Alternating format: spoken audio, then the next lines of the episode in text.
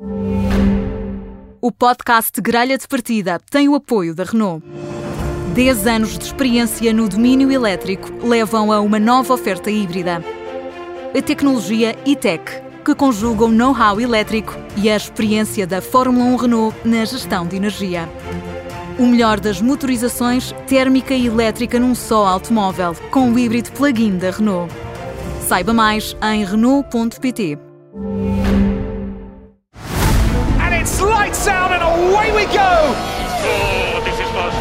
Oh, stop talking, but I'm, I'm racing. Valtteri, this is James. No! Get in there, Lewis. Is that a podium, boys? Are you crying? Mais um grelha de partida na Rádio Observador, hoje depois do Grande Prémio de Portugal, 24 anos depois as emoções da Fórmula 1 regressam ao nosso país e para um dia histórico com uh, Lewis Hamilton em destaque, vamos já olhar para tudo o que se passou em uh, Portimão. Eu sou o Miguel Cordeiro, comigo está também o Alfredo Lavrador, o Pedro Matos Chaves e o Pedro Buxerimentos. Boa tarde aos três. Boa tarde. Olá, boa tarde. Olá. Pedro Buxeria na A2, a caminho de Lisboa depois deste circuito, Pedro Matos Chaves já na A1, também a caminho do Porto e o Alfredo Lavrador também à distância, junta-se neste grelha de partida. Vamos olhar para tudo o que aconteceu neste grande prémio do Algarve e sem mais demoras, vamos para a nossa pole position. Pole position, that was a lion lap. Pa, pa, pa, pam. Grazie ragazzi. Oh, grande macchina, grande macchina. E na corrida de hoje o nome em destaque foi Lewis Hamilton, foi o homem do dia, venceu em Portimão, bateu o recorde de vitórias em, em grande prémios, 92 vitórias, ultrapassa Michael Schumacher. Vamos eh, escutar a comunicação rádio entre Lewis Hamilton e a equipa da Mercedes nesse momento em que atravessou a meta do circuito internacional do Algarve. Get in there, Lewis. What a race, mate.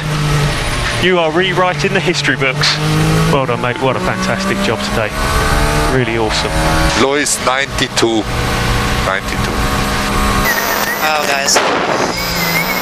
That. I, I naturally couldn't have done this without all of you. Thank you so much for continuing to believe in me, continuing to strive for perfection.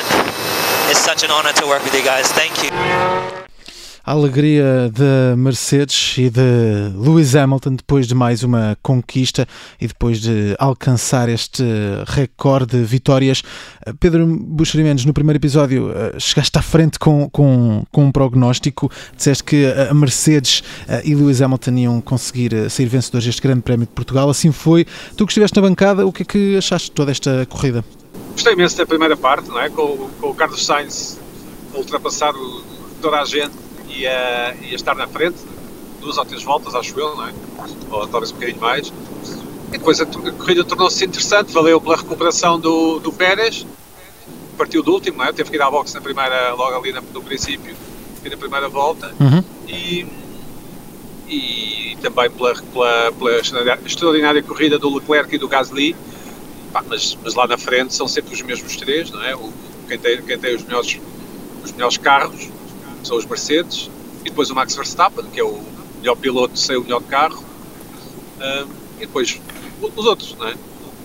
Foi, Sim. um, foi um grande prémio muito ortodoxo desse ponto de vista da, dos lugares à frente do pódio. Sim, mas que nas primeiras eh, voltas tivemos ali eh, muita emoção. Pedro Matos Chaves, tu estiveste no, no- no- junto ao Paddock, eh, no Paddock Club, uh, estiveste também a acompanhar este grande prémio no circuito de, de Portimão. O que é que achaste? Eu achei a primeira volta fantástica, aliás, aquela morrinha que começou a cair, e sei, eles estavam na grelha, previa-se ali uma, uma animação extra, um fator extra para, para nos dar aquela excitamento que às vezes falta nos grandes prémios. E assim foi.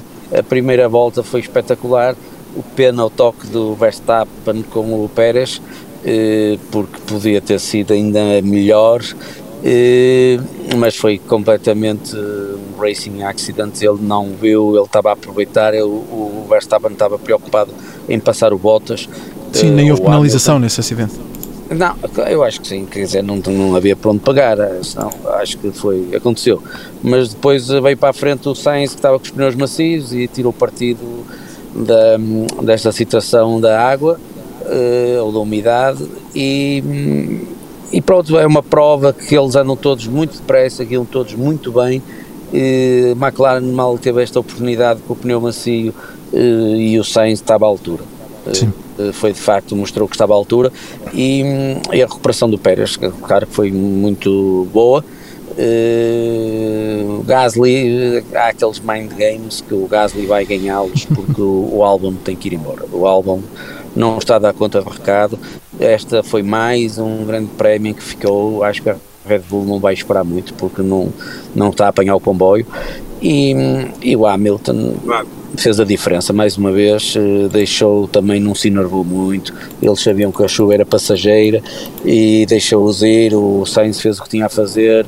Os Mercedes, com calma, esperaram pelas condições em que brilham e em que fazem toda a diferença e assim foi, à quinta, sexta volta começou a, a chuva passou e eles foram buscar uh, o Sainz com facilidade e fizeram a corrida que já nos habituaram com o, o Hamilton a ser superior ao Bottas Sim. porque ele é superior.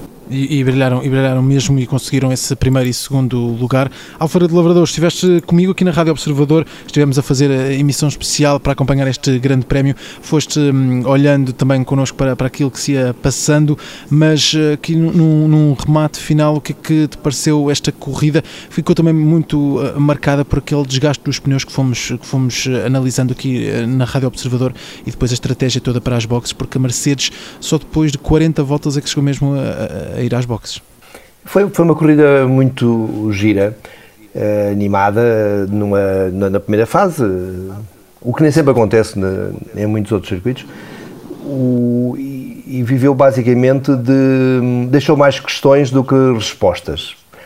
Eu pessoalmente não percebi uh, como é que o Sainz com pneus macios faz umas primeiras voltas tão fabulosas e o Verstappen não. Uh, o, o Bottas eh, a partir da zona não, era, não é que seja suja, mas que não tem borracha, logo mais lenta, arranca mais devagar, mais depressa do que, do que o Hamilton. Fez-me essa confusão. E depois também não percebi como é que a Pirelli previu que os pneus duravam 20 a 30 voltas e os Mercedes espetaram-lhe ali com 41 e ele está a fazer melhores voltas no final e, e não aconteceu nada. É, e foi, e foi uh, teve vários pontos de interesse e queria, queria olhar para isto com o Pedro Matos Chaves. Uh, tivemos ali uh, praticamente todas as ultrapassagens que depois acabaram por ditar esse desfecho final. Aconteceram no final da reta da meta, a entrada para a primeira curva e depois essas ultrapassagens consolidavam-se já na, na, terceira curva, aquela mais apertada em que tinham que reduzir a velocidade. o Grande Prémio teve várias ultrapassagens ao longo do circuito, mas essas que aconteciam na reta da meta eram as que se conseguiam consolidar praticamente em toda a corrida. Porquê que, porquê que aconteceu desta, desta forma? O circuito está feito para, para permitir que, que isso aconteça?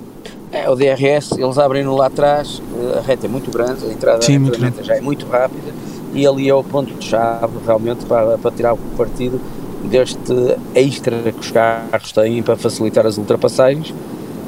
E era ali que tudo acontecia mesmo, o resto da volta é muito busy, ocupada, mudar de, de trajetórias, mas uh, é muito fluido o circuito e uh, acaba por ser ali o sítio mais seguro para ultrapassar com a ajuda da DRS.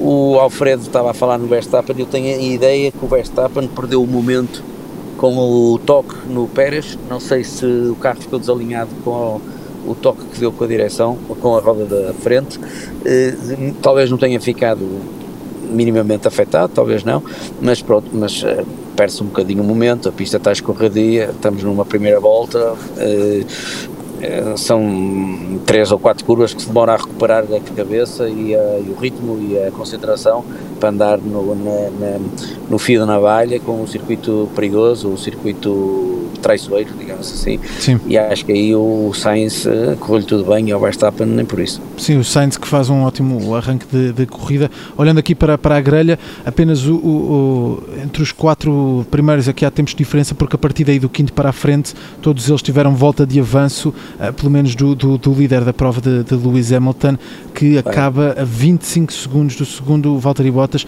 já uma grande distância. Uh, Lewis Hamilton uh, fica o nome marcado neste Grande Prémio de Portugal, um nome já marcado também para a história da Fórmula 1, com este recorde de vitórias. Nós temos vindo esta semana a falar da importância do carro, da importância de toda a equipa, mas há também um grande piloto por trás de todo este super carro, Pedro Buscamentos. Sim, é isso é inegável. Aliás, Sim, é isso é inegável. Diria que o Hamilton é o melhor de sempre. Os resultados demonstram, não é? Os números, os números demonstram, e, mas ele mantém de facto uma competitividade, apesar dos muitos anos que tem deste desporto, mantém uma competitividade e uma vontade de ganhar que, pá, que o colocam muito lá em cima, como, como um Ronaldo, como um Messi. É um, é um atleta desse tipo. É muito curioso que ele não é ainda Sir, Sir Lewis Hamilton, não é? Uh, não é membro da. não, ainda ninguém o propôs para Sir. E é muito interessante porque ele é um campeoníssimo. Nós não podemos comparar, obviamente, com o Senna, nem com o Schumacher, porque não, não são eras coincidentes, ou pelo menos não são eras 100% coincidentes, no caso do Schumacher. Mas, uh, mas de facto, eu acho que o Hamilton é o, não só o melhor de sempre, como para o ano vai continuar a ser o melhor de sempre. Talvez em 2022 também. E ainda vamos lá com o Hamilton muitos anos. Alfredo, para, para fechar esta nossa pole position, porque temos de seguir com, com, com o programa, uma análise só final e esta prestação de, de Hamilton e este recorde alcançado aqui em Portugal. Olha, sabes o que é que eu te propunha? Era desafiar o Petó um, ehm, a encontrar uma justificação para aquela situação em que o, o Bottas uh, era ia à frente, uh, era mais rápido, estava a ganhar algum avanço e depois de repente esfumou-se a, a, vantagem, perdeu o lugar e depois obviamente perdeu o interesse e a motivação, etc. Mas uh, porquê é que o carro estava de início nas primeiras voltas tão bom e, e, e mais rápido que o Hamilton e depois deixou de estar com os mesmos pneus? Eu, eu, o Bottas começou a perder para o Hamilton. O, o Alfredo está um bocadinho eh, desconfiado, mas de qualquer maneira. Eu, não, não, não, palavra de honra que não. Desta vez não.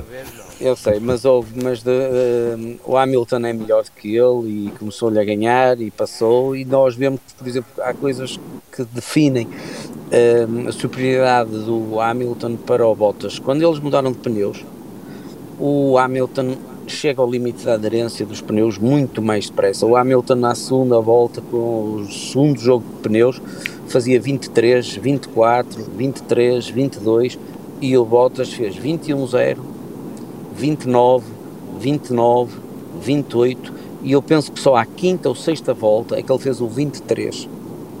Estes pequeninos pormenores São não só destroem a, cabeça, destroem a cabeça mentalmente, como eh, são indicadores de quando tu tens os pneus novos, quando tu tens que sair da box, quando tu tens de ir de 0 a 200, o Hamilton está a 200 no, a dar o litro em três curvas. O Bottas pá, explorou os pneus, ganhou confiança com os pneus, levou os pneus ao limite ao fim de seis voltas. Uhum. E aí, e aí depois e, resultou e nessa desvantagem. E, e costuma-se dizer quem guia melhor é quem chega mais depressa ao limite do carro. Há, há, aqueles pilotos que demoram 10 voltas para fazer um tempo, ou 5, ou 3.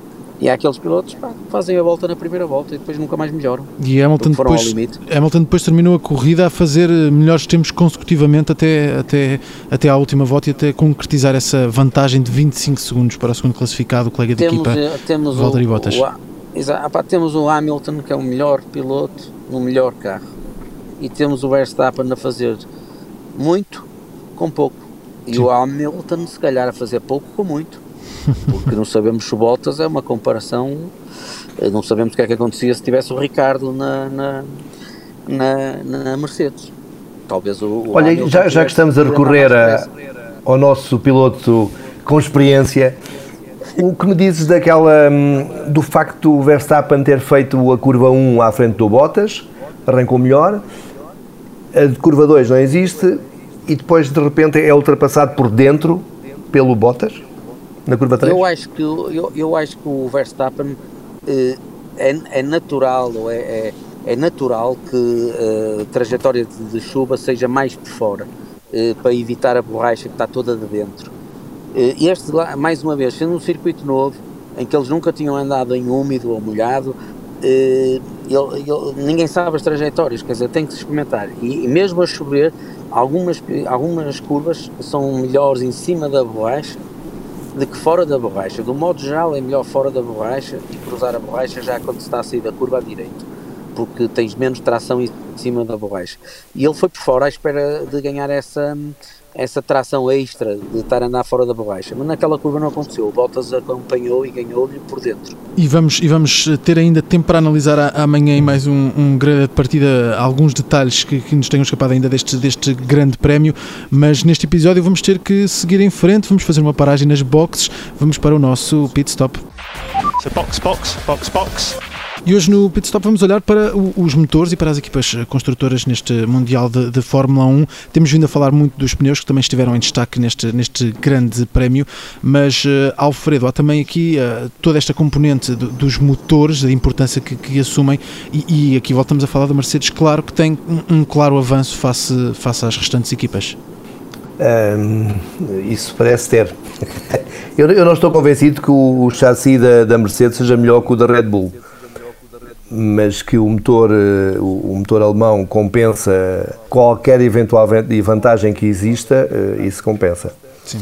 E também achei muito gira a, a, a, disputa pelo terceiro lugar do campeonato em termos de construtores, com a, o Pérez e, e o, o, Sainz e, e o Ocon, o, o Ricciardo, Sim. uma vez que estão ali eh, três, três motores, Mercedes, Honda e Renault, e, e, eles já estavam muito próximos, eh, as três marcas já estavam, os três construtores já estavam muito próximos uns dos outros à entrada desta, deste grande prémio e saem ainda mais próximas uh, no final. Sim, estou um bocadinho de acordo com o Alfredo. Eh, eu acho que em termos de chassi a Red Bull não está nada atrás. Uhum. Uh, motores, de facto, eu acho que basta estar ali no autódromo, ver de perto o fim da reta da meta, a reta de trás das boxes a Mercedes tem uma vantagem, tem uma vantagem, toda a gente reconhece isso e acho que em termos de potência, que é, é muito importante num carro de corridas, acho que eles estão à frente. Sim. Pedro, Pedro Buxeri, aqui nas equipas uh, intermédias temos alguma luta sobre esta questão dos motores, especialmente a Red Bull que uh, em anos recentes deixou, deixou a Renault e, e passou a assumir uh, a Honda e não tem essa possibilidade de construção do próprio motor. há aqui também muito jogo, mas a Red Bull com o Verstappen tem conseguido aguentar mesmo depois dessa, dessa mudança, não em nível de equipa, mas Verstappen tem conseguido manter a equipa nesses lugares cimeiros. Há uma verdade que corre no paddock que é tu só podes ser campeão do mundo eh, se fabricares o teu próprio motor. Sim. Portanto, no limite só a Renault e a Mercedes e a Ferrari poderiam, poderiam ser campeões do mundo. Portanto, as chamadas Works Teams, portanto, equipas que compram motores, como é o caso da Red Bull, isso nunca poderá acontecer, ou a McLaren, isso nunca poderá acontecer. Até agora tem sido verdade, na era híbrida só a, só a Mercedes tem sido campeã e eu acredito que assim continuará. Um, mas eu não sei se estou de acordo com que, que, o, que o melhor chassi é o da Red Bull, mas acho que isso também é uma das coisas que se vem dizendo, sobretudo por causa do Adrian Newey, não é? que é o, proje, o projetista, o, o diretor de, o, o, homem que desenha os, os melhores Fórmula 1, mas eu acho que o, que o equilíbrio motor, chassi na, na Mercedes eh, é muito superior, não é só uma questão de motor, porque nós vemos que os Renault, por exemplo, agora estão mais potentes também, e mesmo assim eles ficam longíssimo dos Mercedes. Só para dizer uma coisa que há pouco esquecemos de dizer, é que o, o Hamilton hoje, domingo, teve a pole position, a melhor volta e ganhou o grande prémio, portanto... Uh, Dominou por completo. Sim, dominou por completo. Dominou por completo. Foi uma rápida paragem nas boxes para falar sobre os motores e sobre estas eh, equipas construtoras. Vamos para o último segmento do, do nosso programa. Uh, vamos para a nossa bandeira de xadrez. E hoje falamos de o homem que viu um recorde uh, que tinha ser batido. Falamos de Michael Schumacher, que hoje perdeu esse recorde de maior número de vitórias. Já perdeu outros recordes também para, para Lewis Hamilton, para o britânico. Vamos uh, recordar alguns momentos de, de, Schumacher e começo por ti, Pedro Matos Chaves. Uh, histórias, memórias de, de Michael Schumacher e também de, das passagens dele por Portugal. Olha, eu, as minhas memórias vão mais atrás e não meto em Portugal. Eu, hum. o Schumacher, fui a Macau fazer a corrida Fórmula 3 em 1990 e estava o Schumacher também como campeão alemão e o Mika Hakkinen eh, como, como campeão inglês de Fórmula 3. E eu fui convidado para ir lá fazer a prova, fazia Fórmula 3000 na altura e eh, lembro perfeitamente que, de ter fixado o nome do Schumacher por uma coisa engraçada. O, o Akinen, são duas mangas em Macau, ou eram na altura duas mangas. O Akinen tinha que ganhar, ganhou a primeira, o Mika Akinen, e o, o Schumacher na segunda ia à frente, mas o Akinen bastava-lhe ficar atrás dele e o portanto o Schumacher ganharia a segunda e ele ficaria em segundo e a vitória da geral seria para o Hakkinen e o, o Schumacher fez-lhe um break test como se costuma dizer no fim da reta de Macau ou antes da trabalho de Macau e o Hakkinen ficou sem a asa da o frente. Schumacher fez isso? Ora, e eu lembro-me de estar lá Estranhíssimo. e pensar que engraçado, pá, este tipo é um bocado é um bocado aceso, é um bocado aceso, é um tipo assim um bocado pá, e à noite estávamos todos num restaurante e entraram os alemães todos, era o Willy Weber que era o, Sim. o manager dele na altura e uma festa enorme, Manager. estavam todos contentes, não ganho, não é? e o Dick Bennett, que era da, da equipe da Marlboro da Fórmula 3 do Mika Hakkinen, é tudo triste, não é? Tudo triste, um sentimento de injustiça brutal, os comissários não fizeram nada e eu acho que pronto, a partir daí ele nunca fugiu a esta linha. Alfredo, esta semana foste ensaiando eh, esta, esta análise ao Schumacher, tá. uh, mas concordo o que Pedro, não, não, o Pedro não, que não me contrariou, Sim. Não, o Pedro que me contrariou até aqui assustou na mus. Mas, oh, oh, Para falar a sério, oh, eu, eu acho. Há uma Diz. coisa, eh, essa memória de Macau tem duas vertentes: rapidez, motivação, eh, muita motivação e malandrice. Mas a rapidez e a motivação ninguém lhe atira. Eu concordo que ele era extremamente rápido, mas é, de- o Schumacher tem as maiores, as maiores canalhices, entre aspas, ou, ou talvez sem aspas, eh, que se fizeram na Fórmula 1 desde sempre. Mas, mas deixa-me contar du- duas histórias. Conheci o Schumacher, não me lembro em que ano, num Grande Prémio de Portugal, quando ele veio cá de, de Benetton. E ele- o motor que, ele- que eles usavam na altura era um motor Ford, e a Ford convidou-me para um jantar eh, que era eu, o Briatore e o Schumacher. E o Schumacher eh, eh, chegou mais tarde porque tinha ficado no circuito. ele sugeriu uma mudança, uma, uma mudança de relações e, e os mecânicos ficaram a, mudar, a, a- a tirar a caixa fora, a, mudar os carretos, etc. E ele ficou no circuito eh, com eles. E diz- explicava ao Briatore que o- eu nunca tenho equipas há, há anos e nunca tive os meus técnicos tão dedicados a um piloto. Porque ele eh, fica na boxe até às duas, três da manhã, se for necessário, eh, para os ajudar e acompanhá-los nas alterações que ele pede para fazer no carro. A vantagem é que depois qualquer coisa que ele precise, por mais estranha, eles arranham-se todos para, para, para satisfazer as suas necessidades. Sim. Ele trabalhava, era o piloto que mais trabalhava. Concordas com isso, Petó? Sim, acho que sim, acho que ele foi o único piloto que, o único, não é bem assim, mas a, a Ferrari nunca trabalhou tanto quando ele por lá passou. Ele é que endireitou os italianos todos, que deixaram de ser italianos, era o Ross Brown, trouxe a malta toda da Benetton, meteu na Ferrari e conseguiu pôr a Ferrari a trabalhar. E teve, esse- e teve esses anos. E isto é uma história eh, que, que reforça a, a- a noção de piloto dedicado, empenhado, trabalhador e rápido. O, o Petó já, já explicou por mais do que um motivo que aquele efetivamente sempre foi. Agora, a outra, a outra parte menos agradável do Schumacher. Numa outra uh, reunião com a Mercedes, a Mercedes convidou um piloto que lhes era muito querido, na altura já fazia, só fazia DTM, que é o Klaus Ludwig. É, é, um senhor, é considerado um senhor, eh, já tinha alguma idade, ainda corria e ganhava, etc. E a, a equipa principal da, no DTM era, era ele e o, e o Schneider. E, e, na altura havia também a equipa de, de Sport Protótipos. E o Schumacher fazia com o Wendlinger e, e etc, com o Frentzen também, fazia parte da, da, Mercedes da equipa B, digamos assim, equipa Júnior, e o Klaus Ludwig, o Schneider e já não lembro qual era o outro, fazia parte da, da equipa principal. E, e, então ele estava, nós perguntámos, os jornalistas perguntaram, e eu também, uh, como é que era o Schumacher, será assim tão bom uh, quanto tudo isso? E ele disse, ele, ele é bom, é bom e é rápido e não sei o quê, mas faz coisas estranhíssimas. Por exemplo, uh, o, ele viveu, e, e estou-vos a contar sem apimentar nada, Tucur. Uh, ele viveu durante anos com a família num contentor na borda de um, de um cartódromo na Alemanha. E convenceu a Mercedes, uh, nós, os pilotos principais, irmos ao cartódromo para uma corrida de demonstração.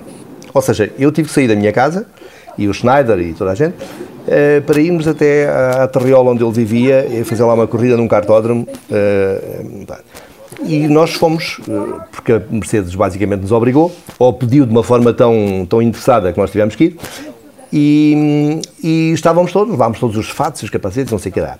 E estávamos a correr, e na primeira corrida ele dá um toque num outro piloto, faz um peão e fica para trás nós éramos os convidados, ele era o usufrutuário da, daquela, daquela exibição, digamos assim. E ainda assim achou normal uh, ultrapassar-nos a todos. Eu pesava mais 15 quilos que ele facilmente, e os outros pilotos consagrados também. E achou normal empurrar-nos a todos para fora, mas assim à porrada à má fila, uh, para ganhar a corrida. Sim. E nós éramos os convidados. E ele sabia que nós tínhamos lá ido contrariados para o ajudar. Pronto, destas duas histórias, uh, concluam o que quiserem. queria, queria, ouvir o Pedro Buxeri Mendes, mas creio que perdemos aqui o contacto com o. Já, já hoje, já hoje. Ah, ótimo. Uh, vamos só para rematar, já, também já estamos já. aqui já a, a, chegar ao limite do programa. Uh, Pedro Buxeri, também, memórias de, de Schumacher. As memórias de Michael Schumacher na Ferrari foram memórias de corridas muito aborrecidas, porque ele era um eucalipto ele dominava por completo a Fórmula 1, era sempre campeão, ganhava as corridas quase todas, e quando não ganhava era porque ou porque dava um toquezinho ali, ou porque queria ir mais longe a lá e, e se despistava.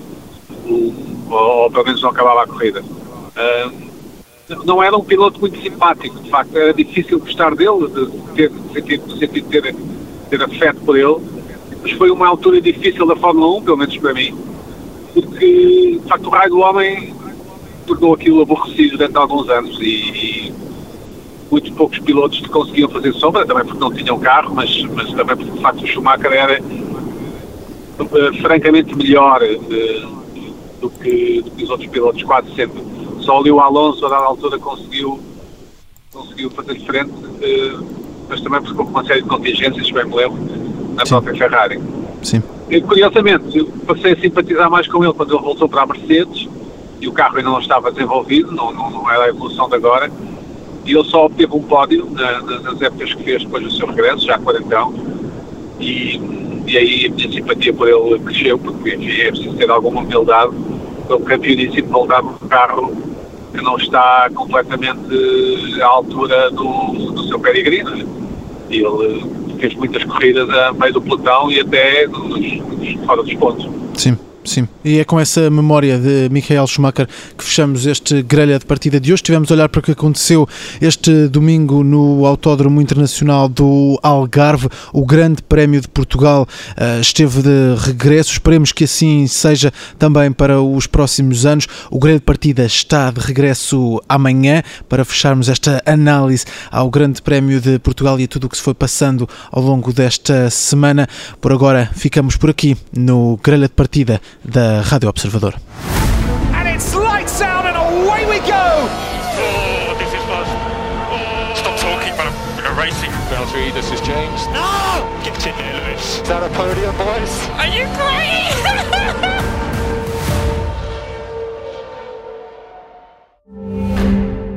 O podcast Gralha de Partida tem o apoio da Renault. 10 anos de experiência no domínio elétrico levam a uma nova oferta híbrida. A tecnologia e-tech, que conjuga o know-how elétrico e a experiência da Fórmula 1 Renault na gestão de energia.